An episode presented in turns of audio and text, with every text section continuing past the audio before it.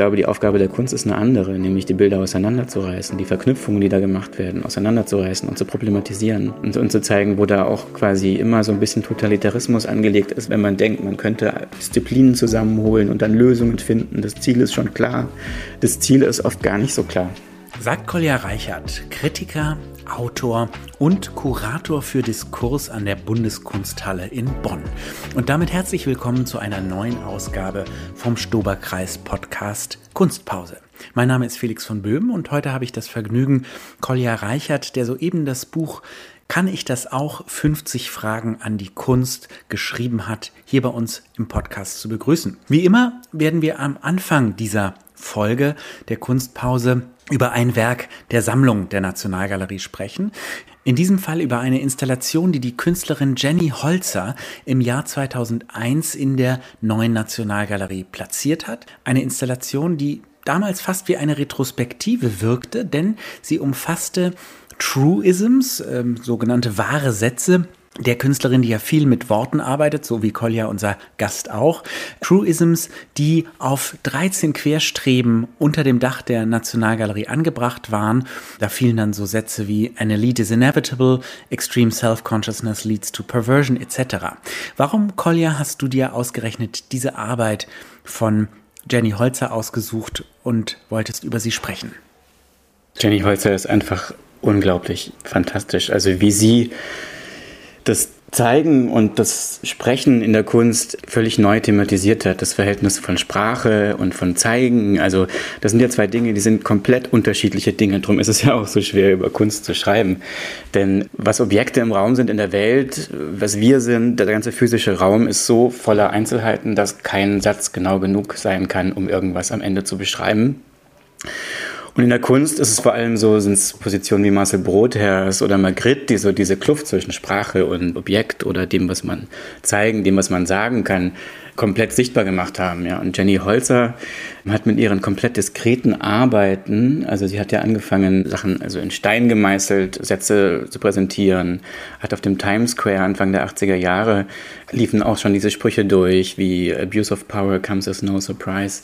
Also sie hat sich die damals auch noch relativ neue Technik der LED Wand angeeignet, die eigentlich im kommerziellen Kontext zur Anwendung kam, also im, im Shopping und so. Sie gehört zu den Künstlerinnen wie so Sherry Levine, Barbara Kruger, Sturtevant noch mal ein paar Jahre älter, die es geschafft haben, in einer ja, einer männlich dominierten Kunst gewissermaßen auch etwas hinzuzufügen, was das bisherige als geradezu naiv entlarvt. Also sie, sie zieht ihre eigene Position, ihre Autorenposition auf so eine Metaebene zurück, wie sonst auch ein Konzern kommunizieren würde. Ja? Und wenn diese 13 Bänder da synchron laufen und sich durch die Spiegelungen nachts in den Glasscheiben auch noch ins Unendliche verlängern, das ist so eine, eigentlich eine Unterwerfungsgeste, die aber so diskret daherkommt. Also ähnlich wie jetzt Barbara Krugers fast spiegelbildliche Installation, die bis vor kurzem in der neuen Nationalgalerie zu sehen war, am, am Boden. Wer spricht da eigentlich? Wer sagt diese Sätze? Ja, beziehungsweise wer macht diese Sätze sichtbar, die ja irgendwie schon da sind, aber irgendjemand muss sie halt sagen. Es sind Sätze, auf die man sich auch sehr schnell einigen kann und sagen kann, ja, wahre Aussage. Gegen die man sich aber auch sofort wehren möchte. Total. Also Truisms, muss man dazu sagen, heißt ja nicht nur Wahrheiten, sondern auch Binsenwahrheit. Also Dinge, die eigentlich so banal sind, dass man sie gar nicht sagen müsste. Aber man muss sie eben erstmal sichtbar machen. Mhm. Ja. Also das ist, was Barbara Kruger und Jenny Holzer so zu dieser Zeit äh, geschafft haben, dass sie so eine Double Bind oder so eine widersprüchliche Machtausübung durch so autoritäre Botschaften, durch Konzerne, durch Marken sich angeeignet haben und quasi so Widersprüche wiedergeben, die, bei denen es einen fast zu zerreißen droht. Und diese Präzision und diese Diskretion in der Arbeit ist einfach beispielhaft. Worin liegt in deinen Augen der Unterschied zwischen solchen Sätzen oder Binsenweisheiten, wenn sie in einem Haus wie der neuen Nationalgalerie auf LED-Panels formuliert werden oder in einem Stammtisch in Spandau fallen? da sind wir eigentlich fast bei meinem Buch und dieser Frage, die ich da zum Beispiel stelle, eine von 50 Fragen lautet, was ist der Unterschied zwischen einem Kunstwerk und einem Menschen? Also die Sache ist eigentlich auch in Binsenweisheiten zu fassen. Also Kunstwerke leben halt meistens länger. So sind sie jedenfalls gedacht. Also sie leben länger als wir, sie überleben uns. Und deshalb ist auch so eine Installation wie die von Jenny Holzer so bedrohlich, ja, weil ich kann nicht zurücksprechen. Ich kann auch mich nicht wehren, ja. Na gut, ich kann mich wehren als Kunstkritikerin, als Kunstkritiker, äh, auch als Betrachter. Aber was auf dem Stammtisch gesagt wird, sind meistens Dinge, die oft gesagt werden tatsächlich. Aber sie werden halt von einer Person gesagt. Und wenn es ein Kunstwerk sagt, wenn es in einer Installation ist, dann sprechen eigentlich alle Werke, die es je gab und die es je geben wird, mit. Darum ist es ja auch so schwierig, ein gutes Kunstwerk zu machen, weil man eben nicht nur im Raum ist mit anderen Leuten, sondern man ist tatsächlich mit der ägyptischen Kunst und mit der Renaissance und mit dem Futurismus und mit Fluxus und allem, was es noch geben wird, allen Werken, die es je gab, zusammen in einem Raum. Und deshalb kann auch ein Werk einfach, es muss sich behaupten gegen, diesen, gegen diese unendlich vielen Augen. Und das ist das Tolle am Kunstsehen halt auch, dass man Räume betritt, in denen man nie alleine ist. Und das ist auch ein Argument, was ich in dem Buch mache. Warum soll man sich überhaupt mit Kunst beschäftigen, ist die zweite Frage. Und äh, eine Antwort ist eben, dass man dann nicht mehr alleine ist. Also selbst wenn einem die schlimmsten Dinge passieren, blickt man quasi mit den Augen aller je Gelebthabenden auf diese Situation und äh, ist nicht nur dem eigenen Mitleid, Selbstmitleid oder dem eigenen Ego ausgeliefert. War das der Grund, Kolja, warum du als junger Mann entschieden hast, über Kunst schreiben zu wollen, um nicht mehr allein zu sein? Eigentlich habe ich es gar nicht entschieden. Ich war 23 und hatte so mein Grundstudium fertig und habe mich für ein Praktikum beim Tagesspiegel beworben. Das war im Jahr 2006. Und ich weiß noch, wie Gregor Dotzauer, der Literaturkritiker, mir ein Bildband hinlegte über eine Privatsammlung, die sich nur mit Kunst über Kühe beschäftigt. Es gab damals im Tagesspiegel immer diese schöne Bildband. Es gab samstags, sonntags, glaube ich, war die Literaturseite mit so einem Bild, da gab es eine Bild, Bildbandvorstellung. Und dann habe ich diesen Katalog vorgestellt. Dann schubste mich die Kunstredakteurin Nicola Kuhn von Ausstellung zu Ausstellung und ich hatte, muss ich sagen, damals nicht, ich hatte nicht Kunstgeschichte studiert, ich hatte Philosophie studiert. Das heißt, ich konnte gewissermaßen mir vorstellen, wo die Grenzen des Sagbaren enden, aber was es so alles an Kunst schon gab, wie Künstler arbeiten, denken und so weiter, das durfte ich mir eigentlich so im Licht der Öffentlichkeit erlaufen und habe mich immer wieder gefragt, warum schickt ihr mich auf diese Ausstellungen? Es muss doch Leute geben, die sich besser auskennen. Und dann wurde mir immer wieder gesagt, naja, aber du schreibst halt so, dass man es versteht. Du schreibst so, dass es irgendwie stimmt. Du beschreibst, was im Raum ist und du stellst halt keine abstrakten Konzepte dazwischen. Das war dann auch der Grund, warum Katrin Romberg, die Kuratorin Trotz der des Philosophiestudiums, muss man sagen. Wegen des Philosophiestudiums, wegen. Das ist ja, das ist das, was ich immer so ähm, für das größte Missverständnis halte, dass die Philosophie Unordnung und Beliebigkeit in die Welt bringt und dass die Kunst Beliebigkeit, Exzentrik und die ja, das größte Durcheinander und irgendwelche Fantasien in die Welt bringt. Das Gegenteil ist der Fall. Eine wirkliche Konkretion und Einfachheit erreicht man durch eine gut durchgeführte Philosophie, durch wirklich durchdachte Dinge und durch Kunstwerke. Und mich interessiert bei den Schreibenden, wir hatten hier im Podcast ja auch schon Silke Hohmann, eine Kollegin von dir, als Gast, wie dieser Schreibprozess eigentlich in Gang kommt. Also habe ich mir das so vorzustellen, dass du durch die Ausstellung gehst und Notizen machst oder Fotos machst oder wie kommt das dann aufs Papier? Muss es noch in der gleichen Nacht rausgeschleudert werden, fieberartig, oder muss es sich erstmal setzen? Wie schreibt Kolja Reichert? Ich finde, es geht eigentlich immer recht, also es musste oft schnell gehen, muss ich sagen. Also wenn du jetzt auf der Art Basel-Miami bist, dann kann es schon passieren, du hast irgendwie drei Stunden, vier Stunden, um dir einen Überblick zu verschaffen und dann setzt du dich hin, noch wegen der Zeitverschiebung und schreibst noch schnell vorm Schlafen die Besprechung. Das ist eine wahnsinnige Anmaßung. Jahrzehnte sind da reingegangen, diese Werke zu produzieren. Jahre sind reingegangen, diese Geschäfte aufzubauen seitens der Galeristinnen und Galeristen. Wochen sind hineingegangen, um diese Veranstaltung vorzubereiten und dann kommt ein Kritiker und ähm, trifft im Namen der Öffentlichkeit Urteile. Das geht natürlich nur, wenn man diese Urteile belegt und da wir es hier nicht mit Objektivität zu tun haben, aber auch nicht mit Subjektivität, sondern einfach nur mit konkreten Dingen, geht es nur über die Beschreibung. Die Beschreibung muss gut sein, sie muss mitreißen und das Wichtigste ist, dass die Leute wissen, warum soll ich diesen Text lesen. Das heißt, die wichtigste Aufgabe des Kritikers oder der Kritikerin ist meiner Meinung nach, die Fragen zu formulieren, die sich stellen. Und insofern ist auch oft eine Frage das Beste, was in einen Text reinführt oder die Themen, die sich stellen, was sind gerade für Marktentwicklungen oder auch einfach, was man oft bei einer Messeberichterstattung vergisst, was sind einfach wirklich die tollsten Werke. Das muss ja schnell gehen. Ich finde auch, es geht eigentlich oft schnell. Also das Beste ist, man schafft es, das, was man vom Kunstwerk erlebt, direkt in Text zu übersetzen und dafür gibt es auch einen ganz, ganz banalen, einfachen Trick, den ich immer Studierenden verrate. Sprichst dir einfach selber ins Handy. Also wenn du selber ins Handy sprichst und ähm, das Bild anschaust, dann treibt dich dein Sprechen auch noch ins Bild hinein und du, oder in, in die Installation oder in den Film und du kommst auf Sachen, auf die wärst du gar nicht gekommen, wenn du weiterläufst. Und wenn die Zeit ist, höre ich es mir manchmal auch an. Ich habe oft dann auch wirklich Texte quasi per Diktierfunktion geschrieben und hinterher zusammen kollagiert. Weil da hast du dann quasi den Guckenden, hörst du und dann schreibst du das hin und dann kommt da im besten Fall eine lebendige Beschreibung raus.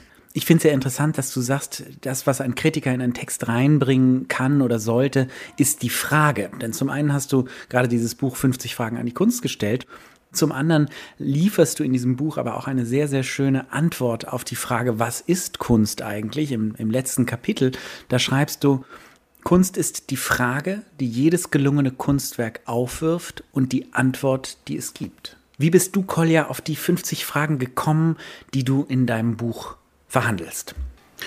Ich habe ja vorhin erzählt, dass ich aus einer gewissen Naivität heraus, aus konkreten Begegnungen mit, mit Werken, mit Ausstellungen, mit Künstlerinnen, mit den Texten, die über die Kunst geschrieben wurden, eigentlich in die Kunst hereingefunden habe. Irgendwann habe ich dann einen Grad von Spezialisierung selber erreicht, wo alte Freunde oder Familienmitglieder sagten, ich komme da nicht mehr mit, ich verstehe deine Texte nicht mehr. Das fand ich nicht schlimm, denn natürlich geht es darum, im Feuilleton zum Beispiel der FAZ oder der FAS, wo ich Redakteur für Kunst war, ein gewisses Niveau auch zu halten. Ja, also man möchte unterhalten, aber man möchte natürlich auch die Sachen nicht zu sehr vereinfachen. Man will natürlich, dass die, dass die Felder, mit denen man sich beschäftigt, blühen. Ja? Dass die Welt der klassischen Musik und der neuen Musik muss blühen, die Welt der Architektur muss blühen, die Welt der Kunst muss blühen. Und deswegen muss auch auf der Höhe der Werke und der Theorien geschrieben werden.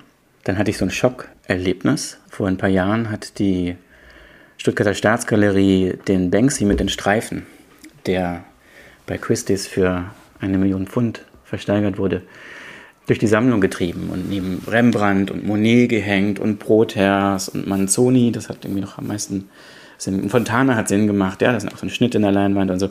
Aber eigentlich war dieses ganze Ding eine offensichtliche populistische Aktion, die nicht die Kunst weitergebracht hat, wo das Museum nichts gelernt hat, wo die Besucher nichts gelernt haben. Und das fand ich einfach schlimm. Und auch Künstlerinnen in Stuttgart fanden das schlimm, mit denen ich gesprochen habe zu der Zeit. Dann habe ich verstanden, meine Verantwortung ist, den Leuten zu erklären, warum das Quatsch ist. Das habe ich gemacht in der FAS und wurde ein Jahr später eingeladen, zusammen mit Isabel Graf von Texas zur Kunst und Yilmaz Tivior vom Ludwig Museum. Und dann saßen wir mit der Direktorin auf der Bühne in Stuttgart, 500 Menschen im Saal und haben erklärt, warum das keinen Sinn gemacht hat, warum das respektlos war gegenüber der Kunst und auch gegenüber Banksy, vor allem aber gegenüber dem Publikum. Und das Publikum hat uns ausgebuht. Und die Direktorin musste auf unsere Fragen, warum sie das gemacht hat, immer nur sagen, ja, die Besucherzahlen haben sich verdoppelt und alle haben geklatscht. Und dann dachte ich, was geht denn hier ab? Ich dachte, wir sind eingeladen, um die Direktorin zu grillen und jetzt grillt die uns. Wir sind komplett an die Wand geklatscht mit unseren Argumenten und unserem Wissen und so. Und das zählt ja alles gar nichts. Und dann dachte ich, okay, also ich habe wirklich alles versucht. Ich habe so gesagt, ihr seid in einer Autobauerstadt, ja. Also wenn man ein Auto ein, ein neues Auto muss ja auch irgendwie eine gewisse Qualität haben und gut sein, da haben wir auch Ansprüche. Es darf nicht aussehen wie vor 50 Jahren, es muss irgendwie aktuell sein und es muss fahren. Banksy fährt irgendwie nicht neben dieser schwere, dicke Goldrahmen. Was soll das sein? Niemand packt Kunst in so einen Goldrahmen. Also diese Vorstellung, man hätte irgendwie eine Karikatur auf die Kunst geschaffen mit dem Werk, ist absoluter Quatsch. Und vor allem hat am Ende dann die Sammlerin ja auch das Werk verkauft und vervierzehnfacht ihr Investment. Und alle haben mitgemacht. Und das ist total gefährlich, finde ich. Und das ist auch elitär. Das, das wird eben am Ende der Veranstaltung hat eine junge Frau gefragt, wie elitär darf Kunst sein? Und dann habe ich zum ersten Mal eine gute Antwort gefunden an dem Abend und habe gesagt, äh, wie lange brauchen Sie denn, um einen Menschen kennenzulernen? Das dauert ja auch erstmal. Und wenn Sie den kennen, dann verändert er sich ja noch mit der Zeit. Und so ist es mit Kunstwerken eben auch. Diesen Weg muss man gehen wollen. Und wenn man den nicht gehen möchte und wenn man alles sofort verständlich haben möchte, alles gleich verfügbar, wozu uns natürlich heute digitale Medien auch erziehen, dann können wir diesen ganzen Raum der Menschlichkeit und Freiheit einfach zumachen. Ja, dann ist es egal. So. Und dann dachte ich hinterher, okay, ich hatte eigentlich vor, ein kompliziertes Buch zu schreiben über den Zusammenhang von Vermögensverteilung, Identitäten immer mehr zu etwas werden, was umkämpft wird und so. Das hätte ich eigentlich auch ganz gerne geschrieben, aber was die Leute brauchen, na, was die Leute brauchen, weiß ich nicht, aber was die Kunst braucht, ist vielleicht ein einfaches Buch. Vielleicht war ich einfach immer zu kompliziert davor. Und weil ich die Kunst so wichtig finde, auch als Beispielfall und so unverzichtbar und es schrecklich finde, wenn es nicht verstanden wird, dass eigentlich die menschliche Freiheit und die Souveränität über die eigenen Sinne dort beginnt und eben nicht bedroht ist oder in Frage gestellt ist, wie das manche Leute empfinden. Ja, Kunst als Zumutung, Kunst als Elite und so. Ich wollte dieses ganze Bild umdrehen. Ich wollte zeigen, dass Kunst nicht elitär ist, sondern das Gegenteil, dass Kunst gewährleistet, dass jede und jeder mit Investitionen von viel Zeit, Geduld und ehrlicher Neugierde in der Lage sein kann, alles, was wir kennen, alle Maße, die wir haben, zu verändern. Das heißt, du verfolgst hier eine Art anti-elitären Kunstbegriff. Geht es dir darum, die, die Kunst irgendwie von ihrem Sockel runterzuholen, zurück in die, ins Zentrum der Gesellschaft? Ist es das? Ja, also ich wollte erstmal diese Ressentiments oder diese Empfindungen, die finde ich durchaus verständlich, vielleicht sogar gerechtfertigt. Und dann zu zeigen, ja, okay, der Anspruch, der dahinter steht, dass Kunst nicht nerven soll, dass sie nicht obszön sein soll, dass sie nicht elitär sein soll, den teile ich. Bevor ich dir die nächste dazu passende Frage stellen möchte, möchte ich kurz aus deinem Buch zitieren, weil ich das Gefühl habe, dass das jetzt sehr gut zu diesem Punkt passt, an dem wir hier gerade stehen. Du fragst in deinem Buch, wozu ist Kunst gut? Und dann kommt die Antwort, weiß man denn sonst immer, wozu etwas gut ist? Und will man es wissen? Ich denke nicht, denn eine Welt, in der man immer zweifelsfrei wüsste, wozu etwas gut ist, wäre eine völlig mechanische, totalitäre Welt, in der alles seine festgelegte Rolle hätte. Eine Welt ohne Mehrdeutigkeit, ohne Wahrnehmung, ohne Urteil. In so einer Welt hätten wir gar keine Vergleiche mehr, die uns erlauben würden zu verstehen, warum etwas zu was gut ist. Es gäbe überhaupt gar keine Frage mehr. Wozu ist auch nur irgendetwas gut? Kunst hält genau diese Frage lebendig. Und jetzt frage ich dich, lieber Kolja, verfolgst du ein antitotalitäres Anliegen mit deinem Buch? Ja, absolut. Ja, klar. Es ist aus einer gewissen Sorge herausgeschrieben, ja. Kannst du diese Sorge konkretisieren? Ich habe das auch, dieses Gefühl, dass die Welt vor fünf Jahren noch leichtfüßiger war. Ähm, und frage mich aber dann immer, liegt es an der eigenen Biografie, die man jetzt mit sich rumschleppt, oder äh, liegt es wirklich an der Welt? Ja, es liegt schon daran, dass wir gewisse Privilegien gerade verlieren, die wir erstaunlich lang gehabt haben. Also, dass wir so einen Abstand haben konnten zu Konflikten und zu den Effekten der Ausbeutung, auf denen unser Wohlstand beruht und so wir kommen mehr in so eine Hito Steyer, greift das in ihrer Arbeit und in ihren Texten auch immer so, immer ein paar Jahre vorher auf, dass wir mehr in so eine, ja, Teil der Kämpfe werden, dass wir, dass wir mehr berührt sind von den Dingen, mehr gefragt sind, uns mehr involvieren müssen. Ja, also solche Herausforderungen wie, dass es jetzt ein bisschen kühler wird oder dass jetzt Krieg ist oder so, das muss das Leben nicht unbedingt weniger leicht machen. Also das machen uns ja auch viele Ukrainerinnen und Ukrainer vor dass zu wissen, was die Einsätze sind, was die Risiken sind und dementsprechend Entscheidungen zu treffen und sich zu involvieren, dass das auch das Leben reicher machen kann. Nun bist du in der Zwischenzeit auch Kurator, Kurator für Diskurs an der Bundeskunsthalle in Bonn. Das klingt ja zunächst mal so ein bisschen nach im Auge des Orkans angekommen. Inwiefern kannst du jetzt an dieser wichtigen Position einer ganz eingesessenen Institution der Bundesrepublik Deutschland tatsächlich Diskurse setzen, diskutieren und damit auch auf aktuelle Entwicklungen reagieren. Das Tolle, was man in so einer Bundesinstitution machen kann, ist erstmal Geld ausgeben, ohne dass man es von privaten Geberinnen einwerben muss. Also man ist wirklich radikal unabhängig vom Markt. Das ist ein Privileg, was in den nächsten Jahren auch auf dem Spiel steht, weil gerade Kulturmittel, also jetzt erstmal in der Außenpolitik radikal eingespart werden. Das kann uns aber auch in der Kulturpolitik in Deutschland selbst in den nächsten Jahren betreffen. Man kann Geld ausgeben, das heißt, man kann Prioritäten setzen, man kann Leute reinholen, Diskussionen anstoßen. Das war jetzt ähm, in der Reihe, die wir aufgesetzt haben, Studio Bonn. Das heißt, Reihe ist ein Format, eine neue Talkshow die greift äh, zurück auf die nostalgische Zeit des linearen Rundfunks mit dem Namen. Die wird aber sehr aufwendig mit, wie eine, ja, ist eine Fernsehsendung, die mit vielen Kameras und Kran und aufwendigem Bühnenbild und künstlerischer Gestaltung umgesetzt wird und dort treffen Menschen aufeinander, die sonst sich vielleicht nicht treffen würden. Zum Beispiel die Schriftstellerin Anke Stelling, die Verarmung in der kulturellen Klasse auf so eine schmerzhafte, beißende Weise in ihren Romanen verarbeitet, zusammen mit dem Soziologen Andreas Reckwitz der gewissermaßen die Soziologie für diese Situation geschaffen hat, in der wir jetzt sind, dass alle eigentlich Kritikerinnen und Kritiker sind und Produzenten, die ihre Lebensläufe kuratieren, einander bewerten, was durchaus zu einer weaponized, sagt man im Englischen, ne? also zu einer dass Klassenkampf eigentlich auch über Werturteile und über Geschmacksurteile stattfindet. Das muss man wirklich als Angehörige der kulturellen Klasse immer mitdenken. Auf der einen Seite fordern wir eine Öffnung der Gesellschaft ein, und sorgen dafür, dass mehr Menschen Stimmen bekommen. Auf der anderen Seite fühlen sich dadurch andere, die diese Mittel gar nicht haben, in diesem Spiel mitzuspielen, das nicht gelernt haben, bedroht und ziehen sich auf kollektive Identitäten zurück. Das zeigt Andreas Reckwitz sehr anschaulich in diesem Buch. Und deshalb ist, glaube ich, eine wirklich intersektionale Politik eine, die, die das auch mitdenkt und noch mehr über Klassengrenzen hinweg denkt. Und dafür gibt es auch tolle Beispiele und so weiter. Aber diesem Talk damals, Kultur- und Klassenkampf hieß der, da fand statt in einem Bühnenbild von Henrike Naumann, also in einer Arbeit von Henrike Naumann. Dieses auf die Seite gekippte Wohnzimmer. Wir saßen auf der Wand, hinter uns der Teppich und die Möbel. Und Henrike Naumann sprach auch mit über Genau das, also das eigentlich äh, das, was wir immer auch gelernt haben, so in so einer sozialdemokratischen Bildungspolitik aus den 70er Jahren, alle müssen bei Kultur mitmachen, dass es gleichzeitig auch heißt, dass alle bei einer Art von Klassenkampf mitmachen, ja, also dass die Lage so ein bisschen komplizierter ist. Das ist jetzt nur ein Beispiel.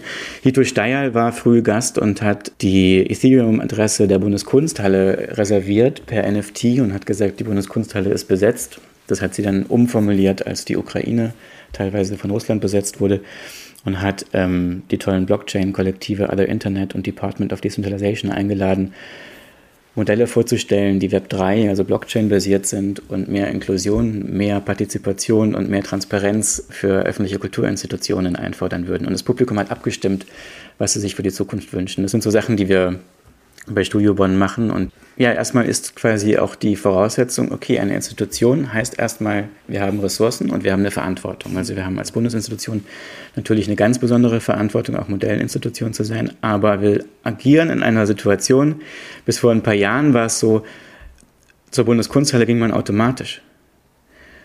Und jetzt ist es so, jeder ist ja irgendwie eine Institution. Jeder ist Expertin für ihr eigenes Leben. Jeder hat einen Instagram-Account und die Museen haben halt auch einen Instagram-Account. Und wieso soll man das, was die Museen wichtig finden, äh, für, für wertvoll erachten? Früher war eine Institution quasi die Zentren der Macht in der Gesellschaft. Und ich glaube, da ist schon irgendwie eine Entwicklung, die ist total interessant und auch begrüßenswert und toll. Und andererseits birgt sie auch Gefahren dass jetzt einfach jeder das Zentrum der Welt ist. Jeder ist das Zentrum der Welt. Das MoMA hat die Sammlung komplett äh, umgestaltet vor drei Jahren und diese Hierarchien aufgelöst und hat dadurch eigentlich auch die, die konkreten Eigenschaften der Werke nochmal sichtbarer herausgekehrt, indem sie neue Konfrontationen eingegangen ist und den alten Kanon aufgegeben hat. Und das betrifft uns eben überall. Jeder ist jetzt das Zentrum der Welt. In dem Geist ist auch ein bisschen das Buch geschrieben.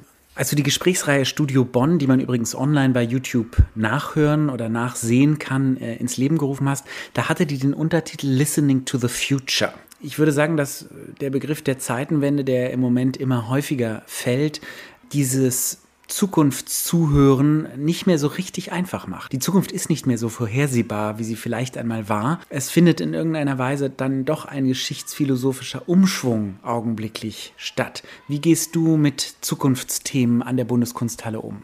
Ich glaube, es geht wirklich darum, da ja, auch fragend vorzugehen, tastend vorzugehen. Wir beginnen am 20. Oktober eine neue Reihe, die heißt äh, Global Nerve Systems, globale Nervensysteme und fragt mit Künstlern und Wissenschaftlern und auch so Institutionen wie hoffentlich dem Katastrophenschutz, wie wir unsere Sensibilität eigentlich verändern müssen, wie wir die gelernten Weltbilder und Selbstbilder verändern müssen, um kommende Katastrophen nicht nur abwenden zu können, denn das wird wirklich nur bedingt funktionieren, gerade was den Klimawandel angeht, sondern um uns auch darauf einstellen zu können. Also wie man auch lernt, vielleicht äh, loszulassen, anders zu teilen. Und die erste Veranstaltung ist eine Kooperation mit der UN University, die auch direkt neben uns in Bonn ihren Sitz hat, im Langen Eugen, dem früheren Hochhaus für die Abgeordnetenbüros. Die bringen jedes Jahr eine Studie raus, die ähm, so gut designt ist, dass man sich mit den Klimakatastrophen wirklich sehr gerne beschäftigt und alle Medien das aufgreifen. Der Designer wird da sein, die Chefautorin wird da sein und die Künstlerin Grayson Duritu die gerade in der Ausstellung über Care im Gropiusbau auch eine Arbeit zeigt. Grayson DeVito sagt, die Institutionen sind krank, Museen sind krank, die müssen geheilt werden und hat spirituelle Praktiken in indigenen Communities weltweit kennengelernt und erlebt und schreibt Bücher darüber. Und so hat man quasi so drei Wissenssysteme, ja, also die, die Naturwissenschaften, das Design, also die Gestaltung, wie müssen wir auch Dinge gestalten, damit sie anschaubar und bewältigbar werden. Also tatsächlich sagt die UNU jetzt, ja, Klimaforscher schöpfen Hoffnung, wenn sie solche Darstellungen sehen, weil plötzlich der globale Blick, der zeigt, wie alles miteinander zusammenhängt, zeigt auch, welche Schrauben man drehen muss. Und dazu halt eine Künstlerin, die ganz andere Wissenssysteme mitbringt. Das ist, glaube ich, auch wichtig, dass die Wissenschaften in einer Zeit, wo das Korrektiv der Geisteswissenschaften so zurückgedrängt werden, dass die Wissenschaften auch nicht einfach nur ihre Logiken, die sie entwickelt haben, gelernt haben, perpetuieren, sondern dass die auch verunsichert werden. Und das können Künstler machen, ja, weil sie weil sie Probleme formulieren können, die anders gar nicht anschaulich werden würden. Nun ist es ja so, dass du natürlich nicht den Dialog zwischen Wissenschaft und Künstlern erfunden hast. Das ist eigentlich ein neuer Trend, den gibt es vielleicht so seit fünf Jahren, dass man immer mehr versucht, Künstler und Wissenschaftler miteinander in einen Raum zu geben und zu gucken, was die miteinander machen könnten. Und viel interessanter finde ich zu schauen, wo schaffen die Künstler so eine Verunsicherung, dass man sagt, so ja, sie arbeitet jetzt mit Naturwissenschaften. Da kommen dann so so zirkushafte Technologiespektakel im Geiste des Jahrmarkts des 19. Jahrhunderts heraus, wie von Olafur Eliasson und seinen Schülern. Ich sage bewusst nicht Schülerinnen, weil es meistens Männer sind. Und das schafft, kriegt so eine Autorität auch auf dem Kunstmarkt, weil es natürlich geil aussieht. Aber ich glaube, die Aufgabe der Kunst ist eine andere, nämlich die Bilder auseinanderzureißen, die Verknüpfungen, die da gemacht werden, auseinanderzureißen und zu problematisieren und, und, zu zeigen, wo da auch quasi immer so ein bisschen Totalitarismus angelegt ist, wenn man denkt, man könnte Disziplinen zusammenholen und dann Lösungen finden. Das Ziel ist schon klar. Das Ziel ist oft gar nicht so klar. Und das interessante Gespräch ist da, wo das Ziel nicht klar ist oder wo etwas nicht weitergeht sagt der Kurator für Diskurs. Und deswegen jetzt die vielleicht auch abschließende Frage an dich. Wo ist der Unterschied zwischen einer Kunst, die für einen Diskurs entstanden ist, oder einer Kunst, die Diskurs hervorbringt? Die Kunst, die für einen Diskurs entsteht, hat es, glaube ich, relativ leicht, sich durchzusetzen und relativ schwer, gut zu werden. Also sie ist halt, ähm, sie wird dann durchgereicht und damit werden dann Sachen illustriert. Das ist eine Dynamik, die wahnsinnig an Fahrt gewonnen hat. Das ist so ein bisschen ein Nebenprodukt von der schönen Entwicklung in den 90er Jahren, dass so viel Critical Theory sich durchgesetzt hatte an den Kunsthochschulen und Arbeiten immer über ihre Kritikalität und ihre Politizität legitimiert wurden. Eigentlich schön, aber ich glaube, die eigentliche Kompetenz, die Aufgabe, die Kraft der Kunst liegt darin, in keinen Diskurs zu passen. Und Schwierigkeiten, also wirklich Bergmassive aus Schwierigkeiten zu errichten wo man sich dann erstmal mit vielen Steigeisen und Seilen und gemeinsam in Mannschaften irgendwie hochkämpfen muss, um, um dann neue Diskurse daraus, daraus zu schaffen. Also, aber die Kunst geht voran. Ja. Danach kann eigentlich nichts mehr kommen. Äh, ich möchte dennoch am Ende dieses Gesprächs noch einmal aus deinem Buch zitieren, denn es ist einfach verdammt gut formuliert, was du da auf die Frage, was ist Kunst, auf den Punkt bringst. Du sagst etwas radikal Fremdes, etwas entwaffnend Vertrautes das Schwierigste. Vielen Dank für dieses Gespräch, Kolja. Danke dir sehr, Felix. Und euch vielen Dank fürs Zuhören bei dieser Kunstpause. Ihr findet online unter dem YouTube-Kanal der Freunde der Nationalgalerie Ansichten der Arbeit von Jenny Holzer. Das könnt ihr nochmal online nachsehen. Und es sei empfohlen, auf der Website von Kolja Reichert, koljareichert.de, seine Texte zur Kunst bis zum Jahr 2016, die für die verschiedenen Medien, Specs, die Zeit, die FAZ entstanden sind, nachzulesen. Vielen Dank, dass ihr dabei wart und bis bald in der Kunstpause.